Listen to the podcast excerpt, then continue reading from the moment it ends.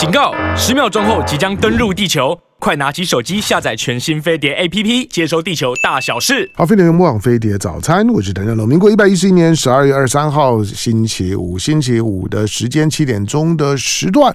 好，今天在我们的现场的呢，其实我看到他的时候，我眼眼眼泪都飙出来。你那时候有有有看到我眼眼眶含含泪吗？湿润的，对，就是真的是就是呃，身上可以流流的都流出来了。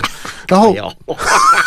一大早的，哎呀，好好好，算了，我我我我我收收收回我刚刚那那那句话，就是哎，进来了，活的啊！我我我我看到梁国祥的时候，我想活的，因为我不久之前我还在说，哎，我为什么那那么久没听到梁国祥的声音？我我我就开始想说什么原因啊？哦，OK，因为我们电台大家到年年终的时候事情比较多，那今年又有选举，那那这种的访问呢等等比较多，再来呢，就是因为。因为电台这之前的两三个月啊，有一波的疫情，是啊，我周围人通通中了。那这个时候，我想到这里，我就更担心了。我想说，啊，梁克祥这样的老了老人家，那平常平常就就是呢，就是酒酒池肉林的，吃喝玩乐的。我喝酒消毒啊。喝酒什么毒都有啊！好了好了，开玩笑的啦，就是说就是说，我怎么很很很久没看到他，我就说奇怪，那那那我那怎么排也该排到了，怎么会没没排到呢？好，今天来来了来了之后呢，我就看哎，进来的是一颗球啊！一定要现场转播吗？视频都关掉了，被要求关掉了，没有了没有被还没有到到到球，但是显然这三个月呢过得是不错的人哎。圆润呐，珠圆玉润起来了。他以前每次看到我时候，都跟我炫耀呢。哎，他最近哎，怎么个怎么个养养生保啊 保健啊，人呢玉树临风啊。呃，被突破了，被突破了。哎，对对对对对对对，被突破了。人哈常常这样子，就是你知道吗？应酬哈多，因为越是疫情哈，嗯，那朋友被关了，曾经这两三年。那最近呢，大家好像有个概念，嗯，反正中就中吧，不怕了。对了，其实、啊、就出来吧，中就中，反正该走的就会走了。不是，不是，就是 我这我很很早就讲过，我说人呐、啊，尤尤尤其尤其以前以前我在念政治学的时候啊，嗯，呃，在政治学里面有一些有一些就是说小的学门，嗯，那其中的有有一门课呢，有有有有一门课叫做叫做集体行行动，嗯，那集体行动的逻辑是是很有趣，它基本上是一个是个社会社会心理学的课程，是。那像这种防疫，它就是典型的集体行动的一部分，就是大家在同个时间呢、啊、产生相同的想法，朝同一个方方方方向走。可是集体行动最后呢，当既然有大家这么一致、这么强大，但是为为什么到最后会无以为继？其实那是人的心理的疲劳感。对，其实香龙讲这个，我我这样子过下去，我要过到什么时候呢？那我为什么不能够像梁又祥一样，管你去去死，我就天天吃吃喝喝，我就每天都混，中就中吧，那多开心啊，对不对？对，其实哈，香龙讲的这政治学的这种呃，这种社会心理学里面，其实人哈，嗯，他们常我们有常常有很多的，我们今天虽然讲吃啊，吃也是一样。我做我我以前我们在我在服兵役的时候，那个时候是美丽岛事件的时候。我们在我在陆战队，嗯，后来我们就叫，就说群众有时候会盲从，嗯，会去跟，嗯，那我们的营长以前我们去吃吃吃宵夜，嗯，然后要回营区就逛逛到那爱河边上哈，后来我就说，但是也没有很晚，高雄热嘛，八九点凉快多人出来，我说营长，我们做个实验，他说是什么实验？我说我们就往那河里面哈，我们现在六个人嘛，嗯，我们就一直。指就是我们在讲话，手就指到那个河里面，嗯，一直讲。但是你不管讲什么，手就要往河里面指，嗯。他说那干嘛啊？我说试试看嘛，当好玩。我们就六个人，就一边讲，手就一边往指。你知道吗？十分钟不到，我们旁边围满了人，骑摩托车的、骑单车，哎哎，西下西下。到最后，我们慢慢从那个人堆里面撤到最外围的时候，我们就发现，哎，嘿，头前什么代金？他看到这阿伯啊跳了一样，嗯，啊有一个阿伯掉下去，嗯、就那个谣言瞬间，还有那个啊，就是那那样的一个事件，就是我们好玩，可是后面变成有一个阿北不小心掉下去，或者什么，嗯、好像还有一个小孩，那编的那个故事就很多。这网络上很多啊，就是你站站在一个大楼底下，大家一直抬 抬抬抬头看，看看你你走了底下呢站了一 一堆人。对，而且他们会造谣说一个阿北掉下去，而且大家再再过一下子呢，电视台的 SNG 车就就来了，对对对，然后失踪还有人掉进来，嗯、对对，这就是忙，啥都没嘛没拍到，但但是呢，SNG 车都来了。对，所以现在我们有网络啊，非常多那些网红。哪家好吃，他吃的很棒，他去拍照去打卡啊，嗯、就很多人去吃，嗯、吃完回来 就那侧擦掉嘛，对不对？嗯嗯、不好吃啊，又花了钱了。哎、嗯，有的时候吃也是一种盲从，所以我常常有时候跟跟我的这个呃朋友聊天，我说我在介绍餐厅，我是非常小心。那、嗯、被打枪的大概很少了，当然也是有，有有，也就是我们刚刚在聊天，比如说。我常常介绍上海小馆，带朋友去吃。哎，他他他不做了，太可惜了，真的是我的我的实在无法原谅了。他现在在，我我晓得他现在在在养养老，含饴弄孙。对，那我的意思是说，那有的朋友就去吃啊，吃的时候就就说：“哎呀，又想你上次去的时候好吃，我们去就不好吃。”嗯啊，那当然这是一个。我常常听到的事情。那第二个就是说，中国菜它复杂非常复杂，嗯，就是你在配菜的时候，你如何？你看，第一个，我们上次去是十二个人，嗯，那这一次呢去可能只有只有这个六个人，嗯，那这六个人点餐跟十二个人点餐的出菜的次序，还有你要点什么，嗯，有的时候它在中餐里面的确是一个学问，嗯。啊，那么西餐里面呢？它就可能比较简单了，你吃牛，你吃鱼，你吃虾，啊，就各自的去，你去点它。嗯，那哎，中国菜，我们我今天想要讲的中餐跟西餐，它在烹调的手法，还在运作的时候，嗯，它的复杂度还有困难度，它讲究的是什么？哎，你拉太高，你应该先讲一下你的丰功伟业，你你你得奖的故事哦。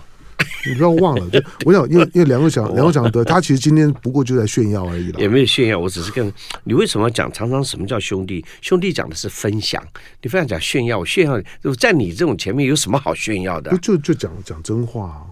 就讲不是讲，因为我 我我在你前面，我从来你你随便我随便我左手拿菜刀都切的比你好，你还会跟他们炫耀？那这就是这就是最真实的部分，就是我对我对尧舜啊，我没有什么崇拜感，嗯、但是我我很诚讲，讲到梁国祥的时候呢，我还是有那种发自内心的崇拜。梁国祥其实大家不要我看到你现在。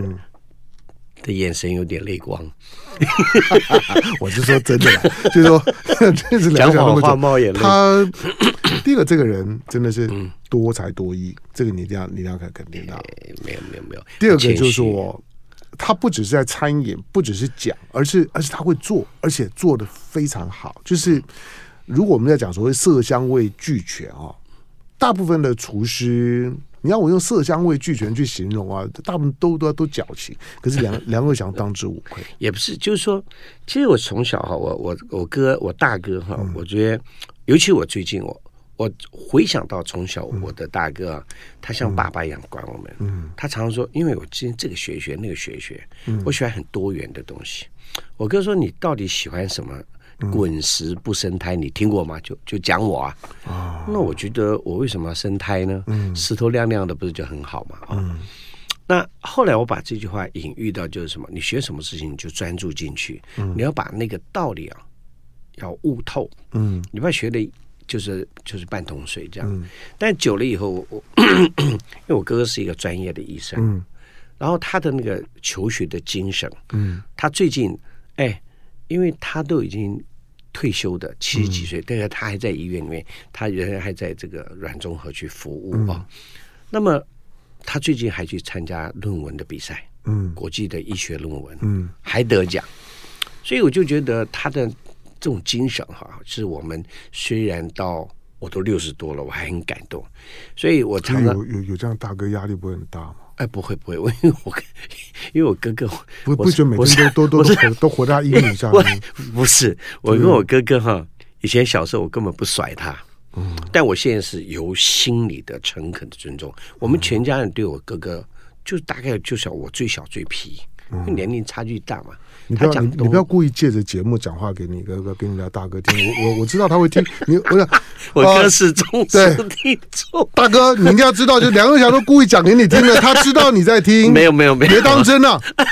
好，但是但是我讲真的，因为我哥哥，我们我们所有这个南部哈，嗯，要看心脏的，找我哥哥，没有一个说他不好。嗯。啊，真的，我讲这个太难了，有医德有医术，但是他的为人处事，就是说常常给我们很多的典范。嗯，我等一下可以翻他给我的信哈，他常常会发一个东西给你，哎，你看看，给我点感想。嗯，我靠，我都要写一千两千的字给他感想，我等下真的给你看。哎，你看你说，但是 甘之如饴了啊，甘之如饴。好。我我每次发发发给我小孩子那种那种的那种那种文章的，他们都发一个字收到。啊，收到两个字，大概都不会超过两个字，收收到。有有时候这个收，有时候根本就不理你，已读不回。但我觉得呃，就是说很感人的是，就是说。我们父母亲对我们的教养，嗯、他有点像部队、嗯、阶级制啊。嗯、大哥管二哥，二哥对啊，我二哥是一个调皮鬼，嗯、根本不管。丁西关磊西 啊，对，西关蹦对对对，嗯，那当然就是说，所以我就。我三个月前吧，然后就开始报名一个，它是一个全台湾的第一届的原创大赛，它就是你要有创意啊。那创意比赛就是说，当然厨艺大赛，厨艺大赛，厨艺大赛。那这个比赛呢，就有点难哦。对，我们去后来，我因为我很多干儿子也都是厨师，嗯，我在这餐饮界有时候常常有时候上课的时候，嗯，会对某些事情。发出严重的批评，嗯，那当然这个批评是希望他们进步，嗯，可是我觉得有些还有一些那种中壮年的 厨师，他们的眼神是不屑的，嗯，他也觉得他自己很棒了，啊，但是他他会学到很多东西，他也觉得他自己很棒，那我就说你们去参加烹饪比赛嘛，嗯，啊，他们又不敢，就怕输，啊，有的是得过名次的。他再叫他去比赛，通常超过四十多岁的，他们就不去比赛了。嗯，那其实比赛，他我我一直觉得它是一种竞争力，嗯、它会让你呢，就是绵延不绝的去吸纳更多的东西到脑海里面，然后你把它转换出来，变成你的作品。嗯啊，可是如果说你没有去一个刺激力。任何一个行业，你就不会进步，嗯、所以我就报了名。我带了一个我之前的一个学生，嗯，然后两个人一组嘛，我带他当助手，他也非常优秀，也是拿过世界冠军的啊。嗯、那么现在在开南大学教书，一个邱艳艳老师啊。那么呃，这个这个照片很小小的啊。那么什么？你秀秀秀两次给我看了。就是骄傲啊，对，不是骄傲，就是哦，当然骄傲。哎，我这种六十几岁人拿冠军呢？你说这个这个是邱燕燕？对对对对对，那很年轻啊，很年轻小孩，就是呃，他也也是高雄餐旅大学非常有名的一个教授李怡君的指导学生，他研究所毕业的。OK 啊，社会组第一名，六万块。啊，对，那这钱不重要了哈，因为他是这是一个圆桌杯，就是他这种创意比赛，那我就创意比赛我就。去啊！我就说燕燕，我们来报名。他说：“老师，你要比吗？”我说：“但不要告诉别人，我们先去报名。”那这个报名是这样，就我们把我们设计的 recipe，还有我们把我们作品的照片。就分段的照片，你要寄去，因为他比赛的场地是在高雄餐旅大学，嗯、国际标准的竞赛场地。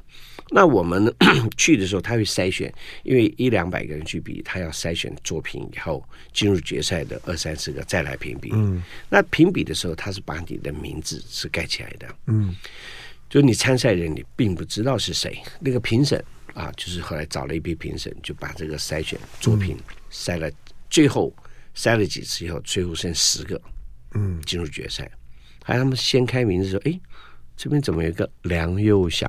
然后就他们的主任就：“哎，梁哥，有一个人冒充你的名字来比赛。”后来我就说：“哎呦，那我不知道，反正去了就知道了。”当其实后来这就传开了，就啊，梁又祥也来比赛。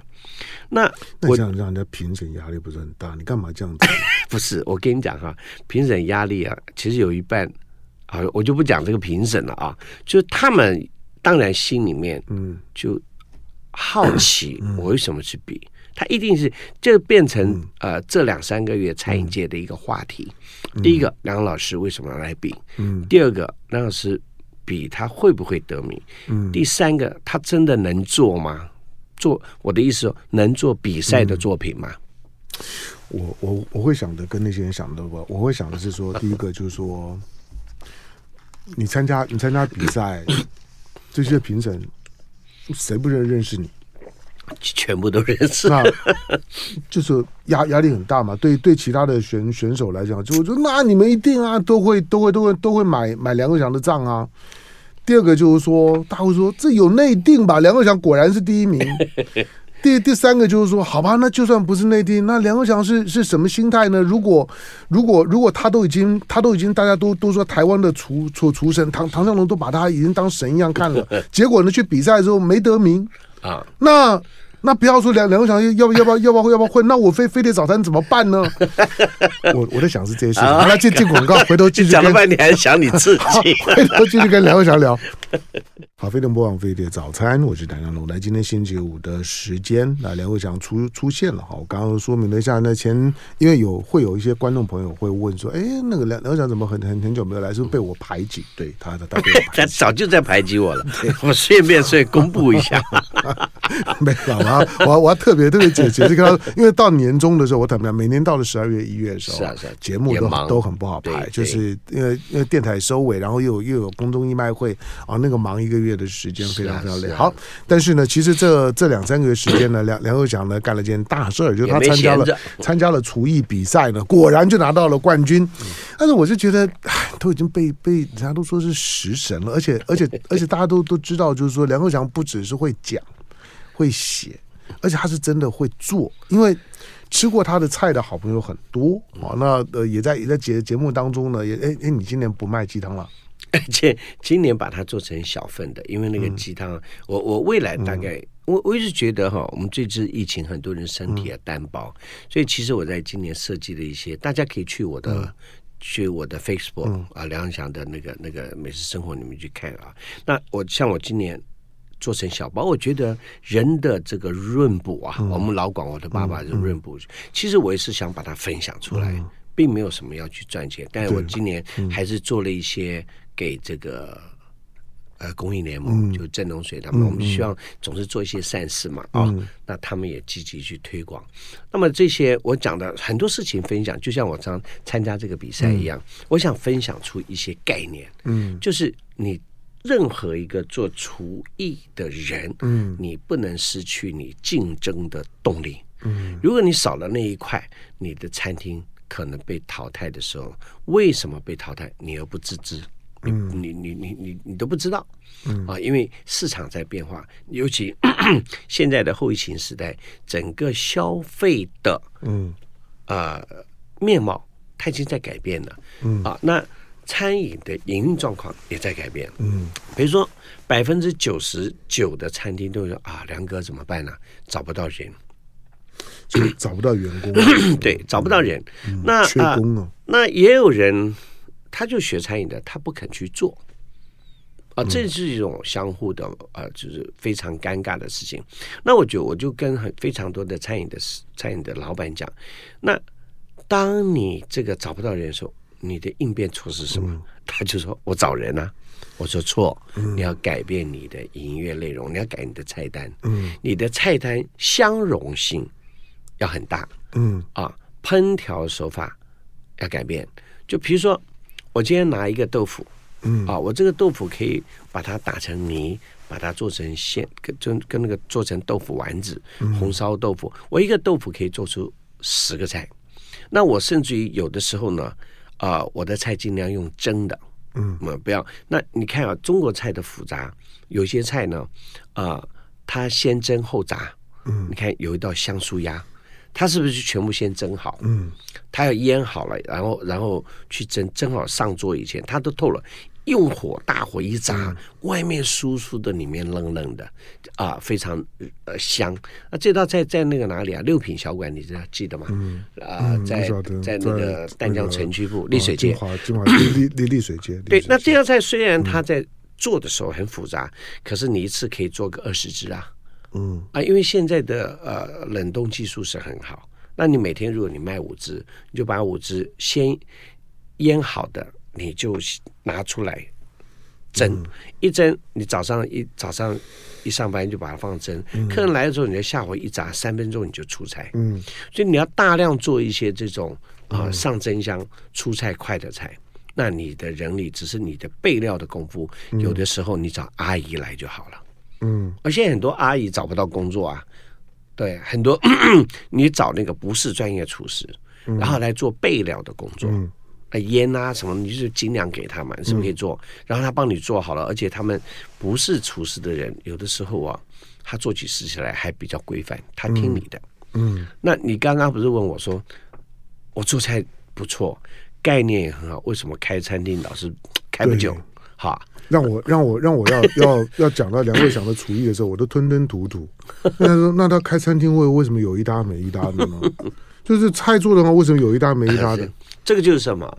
这就是说，因为台湾中式的餐厅，它有一个很讨厌的地方、嗯、啊，就是说客人喜欢看到你，嗯啊，比如说他他在你他在吃饭的时候，嗯、你两个想靠他旁边，哎，给他拿嘞，嗯啊，然后喝两杯，他很高兴，他觉得那你就放个大的人形立牌啊，不行的，看我跟你讲，中国人中餐的温度哈，嗯、所以以前哈。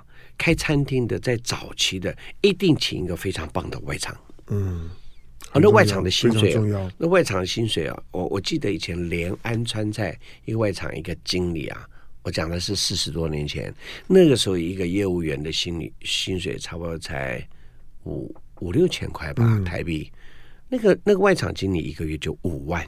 嗯，他的十倍，另外的小费奖金还不算，所以在三十多年前的台湾的这种中餐馆人的薪水还有厨师是很高的，嗯，他们很年轻就可以买几栋房子，啊，对了，我也我也我也听过一些的外场经理，然后我也我们我们也经历过一些真的很厉害的外场外场经理，就是客人他看一眼他就知道这这这谁，对对，他帮你掂的掂量的很好，你你你来过，他已经记得你上次上次点了什么吃了什么，对。然后再来呢，就是说呢，他一定就甚至对对于你的那些的那些的这段时间你在干干什么，他都都了了若指指掌。每隔一阵子呢，会主动的像朋友一样去问候一下。哎，你这么久没有没有没有来啊？来了过来，我请你吃饭。对我跟你讲，你光听到这句话就觉得 那个他非非非去过不可。你知道以前我讲讲就讲了三十几年前，以前那个潘美辰的老板啊，他们那个小高，他们的公司前面就有一个。就有一个奔铁板烧，嗯，三十多年奔很有名啊，在一个地下室，对啊。那你们一个李师傅呢？嗯，我的确那时候我还没有做美食节目，我还在开书、开出版社、开书店。那我就小高潘美辰，我们去吃饭。吃饭的时候呢，那个哎，我就拿一张名片给他，然后跟他谈书。他说他也喜欢看书。那之后他说，也因为因缘机会，我姐也去，嗯，送了他一本培梅食谱啊，傅培梅。然后隔了一年多以后，我再去，他看我，嗨，好久不见啊！你先坐一下，马上招呼你，你舒服吧？嗯，他对应一下，然后回去以后他又出来，哎，梁老板，他讲梁老板最近出版业怎么样？他哎。一年多我没去，他说你是做出版业，他就记得。嗯，就后来我我我跟这个我就会常去啊。嗯，去了将近三四年以后，我就问他我说：“哎，老李啊，你怎么这么厉害？我都一年多没有记得，嗯、你你你怎么会记得我？”嗯，他说啊，我们做一行哈，如果不记得客人，我的生意不会好。嗯，那我的技术不见得是一流，但是我是上等的。但是我如何赢那个最好生意的铁板烧呢？我就是要靠亲切，跟我认得你。嗯、我说那你怎么会认得我？他我就带他去房间，哇，他是以前没有电脑啊，他有十将近快二十本的名片夹，嗯、但是他会记得他他强记什么？我是跟。蓝白唱片公司的老板一起吃饭，他一翻翻到我以后，他在我的名片旁边还有一个空白名片，做出版社的姐姐是傅培梅媳妇什么，他就会给你注记，好可怕哦！哦，他他你一出来，然后他忘记我姓什么了，一进去以后啊，梁先生，你舒不舒服？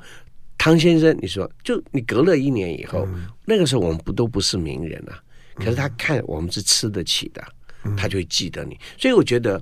过去的这些外场，甚至于那种铁板烧的厨师，他们生意好，嗯、这个很重要。好，我话回讲回来，但我在的时候，当然客人很高兴。那菜厨师也会盯得紧。可是这有的时候做中餐最头痛的就是这不是一个管理的问题。一个厨师的团队，他不是一个主厨，他更要一个 team。嗯，他非常的复杂，所以很多的餐厅啊，主厨能够把这个厨房控制的好，嗯，他真的是好命。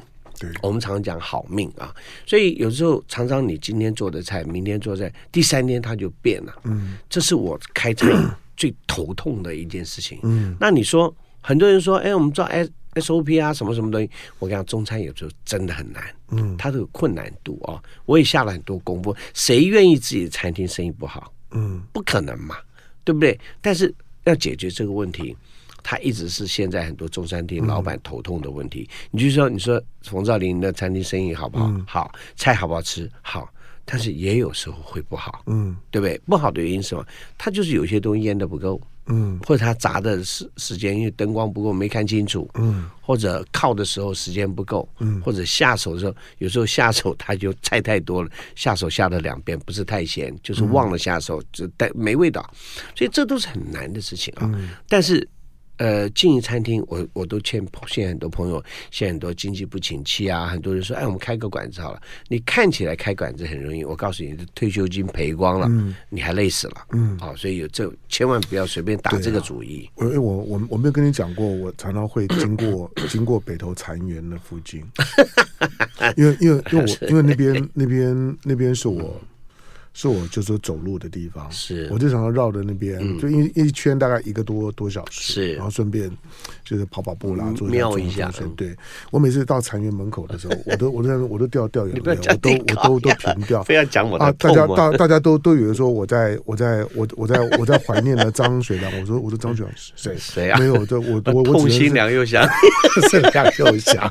你好了，你非要讲我的痛吗？啊，好好好，来来进广告，广告广告广告回头之后。继续跟聊一下聊，好，飞碟模仿飞碟早餐，我是谭家龙。来，今天礼拜五的时间，好，在我们现场的呢是老朋友梁又祥，那台湾的食神，好，那因为他在这三个月的时间里面呢，哎，那那那是那是那三个月前，对不对？你得你得就得就三个月前，十月初，十月十月初的时候呢，他得到了第一届的这叫这叫这叫什么什么原创原创原创杯的厨艺大赛，嗯。的的第一名，嗯，好，那那六万块。呃呃，那个那个两那个两两个奖当然当然不重要，是不会不会放在眼里面。最重要是那第一名，因为大家也没有办法把第二名给给他，给第二名。再给你看一下菜这个菜的感觉。不不，那个菜菜真啊真真的很棒，对对，看的看的真的就很棒啊。对，只是只是听众朋友看不到，它是一个我我我就常觉得，哎，你的你的你的那个你的蛋饺，你的 Face Facebook 上面。看得到吗？呃，我忘了有没有登了。我像有时候，我现在比较懒哈，但我我这样子，你今天回去我把它 PO 出来，好不好？我把它 PO 出来，因为我跟朋友讲，就是说做什么事情，我常常说，你跟别人的不一样是什么？因为它有三个主题，嗯，这个主这个是一个蛋饺，蛋饺，就是说我们，因为我以前学过电影，学过一年的电影，嗯，就是说这个戏要好看。他的故事凸显出来的是什么？哎，你的我梁又祥，你的童年很辛苦啊！我我不是童年，我快乐的要什么童年？我我我觉得你做过很多很多事啊！啊，不是啊，就是我哥常骂我什么东学西学，但是我每一样东西对我的人生，嗯，他遭遇的时候都会有。迎刃而解，我有很多的困难都可以解掉。你想想看，有谁可以被打官司、被陷害七年？我真的被这个王八蛋检察官，我真的直接骂他，你知道，我不要讲他名字，坏透了。我在台湾这剪掉，坏透了。哎，你让我。让我七年了，损失多少啊？真的，哎，人家都是骂名，就说这个梁又祥卖黑心海鲜，青青春多长？而且这七年很很过分，之后这个王八蛋检察官，我真的很过。我不是我哥叫我不要骂人，都是哥，所以忍不住七年。嗯啊，然后这段时间我妈妈过世，你知道，就是那种痛啊恨啊，你知道吗？就就我们台湾的检察官不提他，但我的意思是说，我们如何去在你的。产品里面，你不管你做什么行业的产品，你在你一出来就人家哇，为什么会是这样？嗯，所以他的比赛有一个蛋饺，那所有人就在蛋饺里面，他还是蛋饺，做成像饺子一样圆圆的。那我就在做这个主题主题的时候，我就叫我学生，你先随便做三个饺子，嗯，你的想法你要做什么？他就说做这样做这样，但是我说不行，你那个拿出来。我们用蛋皮去做嘛，那你如何凸显？一拿出来就像哇啊，蛋饺可以这样，所以我就把它一个蛋饺是圆的皮，我把它捏成上面是三角，下面还是一个、嗯、啊，就变成一个三角形的蛋饺。第一个，你的形状就赢了嘛，嗯啊。第二个，就蛋蛋饺，它追求的就是这个蛋皮的表面不能有毛细孔，嗯啊。你看，所以小龙放大给你看。嗯，它完全没有孔，对啊，对不对？这就是说，你的，我觉得这很漂亮。你的蛋蛋清啊，还有这个蛋黄跟水的比例，它一定要很匀称，所以色泽也匀称。对啊，啊对，没有，我要我我觉得我拿到你，如果如果如果成盘送上来之后，我会舍不得吃。啊，对，所以我我很多的作品啊，其实在啊，如果大家关注我以前。替故宫设计，其实我都没有宣传啊。以前我帮故宫设计的一套国宴，我觉得那一套虽然都二十年，我都觉得那是经典。你是说故宫精华吗？啊，不是故宫，就就我在山西堂里面做过宴，厉不厉害？真的，我的历史很强的，我不是吹牛哈。这个当时故宫要有七十八个国家来的博物馆的馆长在故宫，他们在台湾所有五星级饭店的厨师早要要去做外汇，在山西堂，第一个所有的厨师到那边一看那个厨房，这厨房差不多只有八平，嗯，八平你要做一百多个。呃，一百二十套的套餐，而且每一个每一个餐点，它必须要有文化。那怎么做？八八八平比你厕厕所都还小啊。对，所以这就是要应变嘛。嗯、我不是很厉害，但是我很聪明。我感谢我爸妈。但是那个那个所有的菜啊，嗯、出来就是中国菜，你一看就是哇，而且有文化啊。嗯、那以后我们有节目再说。所以我先跟香龙看这个菜，就是说，嗯、你看他，因为这个色调哈。嗯，我我我对美学，我我我觉得啊，不能说我是天分，就喜欢。所以你看这个色调，它在搭配的就是蛋饺跟这个汤汁，嗯，它非常的协调啊。然后我用一个吸睛的东西，就是什么，放上金箔在那个饺上面。嗯嗯嗯啊，他他都不他都不突兀啊，对，就你也不能没有任何一个东西是喧宾夺主，还是以单脚为主。好，这就是说我们写作文就要写对了主题，写文章要讲到重点。就像香龙在争论节目里面骂人，一定有重点，一个样。这有时候我跟你学的啊，好，这好贱的，互相标榜。好，可是我我意思说什么？就是说，呃，其实我们人生呢，它的。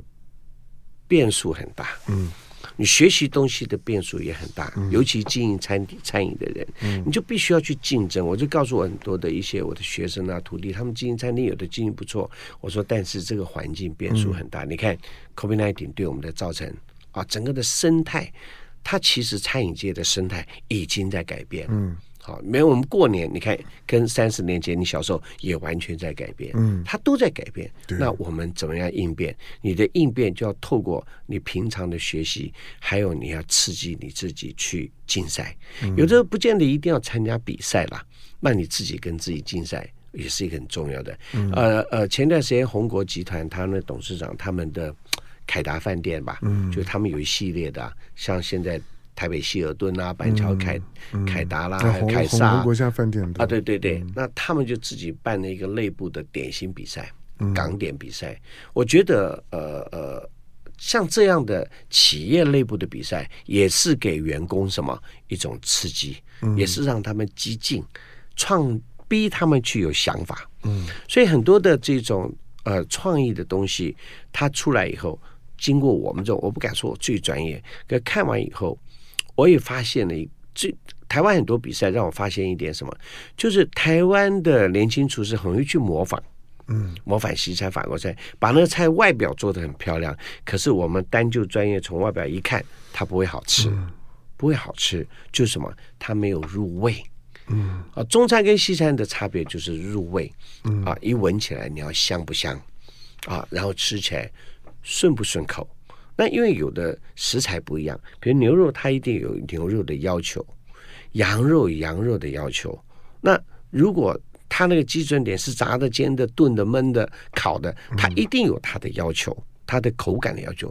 当你如何达到口感要求，还要把这样的食物放在盘子上，能够让人家就是说顺眼，不见得一定要很美，顺眼，然后大家吃起来又。很舒服。嗯，我觉得这是一个美食的呈现，嗯很难的啦，很难。但是啊、呃，台湾还需要进步。嗯，台湾要走入国际，我们现在自嗨很好啊，我们台湾美食享天下，我们台湾美食第一名，那是自嗨了哈。嗯、但是它。为什么米其林？就是说，很多人说，哎，你看都不懂哦，不懂嘛。就像我，我那天上午我去吃了一家很好吃的粥，在这个广州街，好像一百零四号有一个老店，它民国四十五年就开，叫嗯你去吃过没？有一家叫做周周记肉粥店。嗯，我知道，但是我我以前好像有有买过，忘了。哦，对，他的粥我不觉得它怎么样，但是他的烧肉啊，哇，好吃的不得了。嗯，就是一个店里面，你只要有一个强项的东西，嗯、它的那个烧肉哦，你看我一大早我可以吃两盘，一盘一百块，我会吃两盘。哦、我最近这生了几这些肉多了，可能跟他有关系。哦、他早上六点开，开到下午四点多就结束，嗯、在那个剥皮寮广州街上面啊、他那那个早上只有他一间店开，很好找。那你你，大早去那干嘛？吃肉粥店呢、啊？对，你干嘛？那边哦，你讲那卡不啊，炸的不啊的。广州街，广州街对，你你不要想到那个广州街还是，我像万华现在的没落寞啊，很惨的，很惨。早上没有那些卡表的啦，都是 都是晚上以后。你不要用那眼神、嗯。不是，我是应该很 应该应应该很很多人跟你讲说，嗯、啊，今晚一根无啊啦，你这叫你炸来嘛嘛嘛是无。我是去加。加梅啊，不是去看，嘿，加梅不是去看卡比啊，小拜托这个。好，当然，当然，但是我觉得，因为你刚刚你刚刚提到，就是说，因为当米其林成为就是说国际的或者说城市的美食行销的一个主要的品牌之后，慢慢当然那那种的。就是兴奋感过了之后，你沉淀的来看，嗯、我我不知道大家会不会有有跟我一样的感觉，就是米其林推荐的餐食，就大部分就是这些的这些的评比啦、的德兴啊等等这些的餐食，它对我来讲，就是我会觉得它总是少了一些少了些什么。嗯嗯，那那个很难用言语去形容。我我我觉得它少了是那种那种那种食物里面的很直觉的情感。嗯。就是你你说它漂不漂亮？好吧，你拍下来好好看，吃的时候的味道我也不能说不好，嗯，可是它还是少了点点点什么，嗯，特别是在中餐的体系里里面，是是，那中餐的中餐的体系里面，其实它有一种的。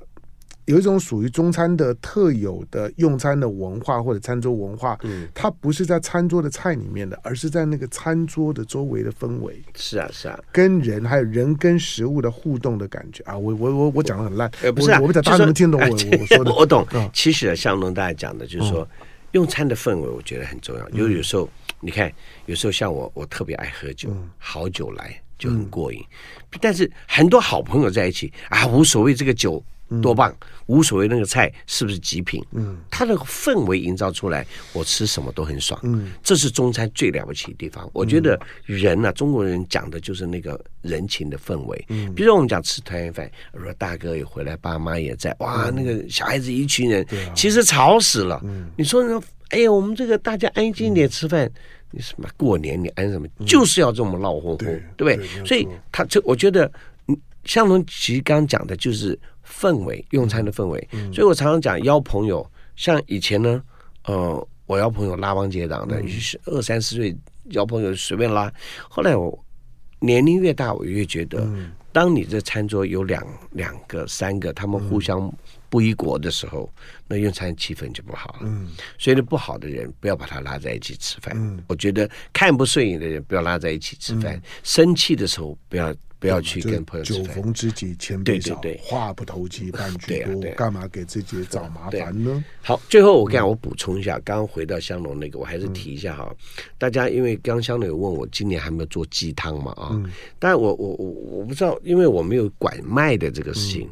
但我我今天请我的那个助理啊，还是把因为我的那个汤啊，嗯，真的很好。我觉得疫情过后大家要润补哈，嗯，要懂得喝汤。嗯，但是台湾煲汤太难了。像我有一款，我就自己我就常常喝的叫霸王花，嗯，排骨汤。你教过我啊？对，那个霸王花也不好，就是要买比较难，嗯、中南部大概比较难，北部还是有。这霸王花呢，它就一个是非常滋润，嗯、而且对，可以去润肺。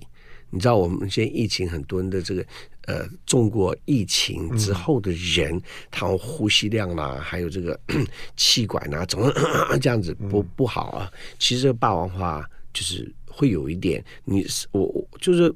我不是要讲它的疗效，但是大家上网可以看得到，霸王花煲汤，它对我们的身体是很好的啊。梁又祥的美食天空，对不对？美食生活，美食生活，梁又祥的美食生活，好，大家可以在 Facebook 上面，那可以去，而且不贵，嗯，不贵，去搜搜寻梁又梁又祥。嗯，好，那梁又祥因为因为刚刚刚经过比赛呢，度过金身了，那 所以。你会你会发现今天哇，那个讲讲起话来那种的那种气象开阔啊，那个神神清气爽的感觉，三个月不见真的不一样。好，好，希望大家这个呃呃，见马上要开春了，对对对，那一切都顺顺利利。对，好，下一次见面的时候呢，反正农农农历年年前了，我一定会会再把梁又祥找来，过年前的时候一定要聊一聊。感谢又又想，谢谢香龙，谢谢。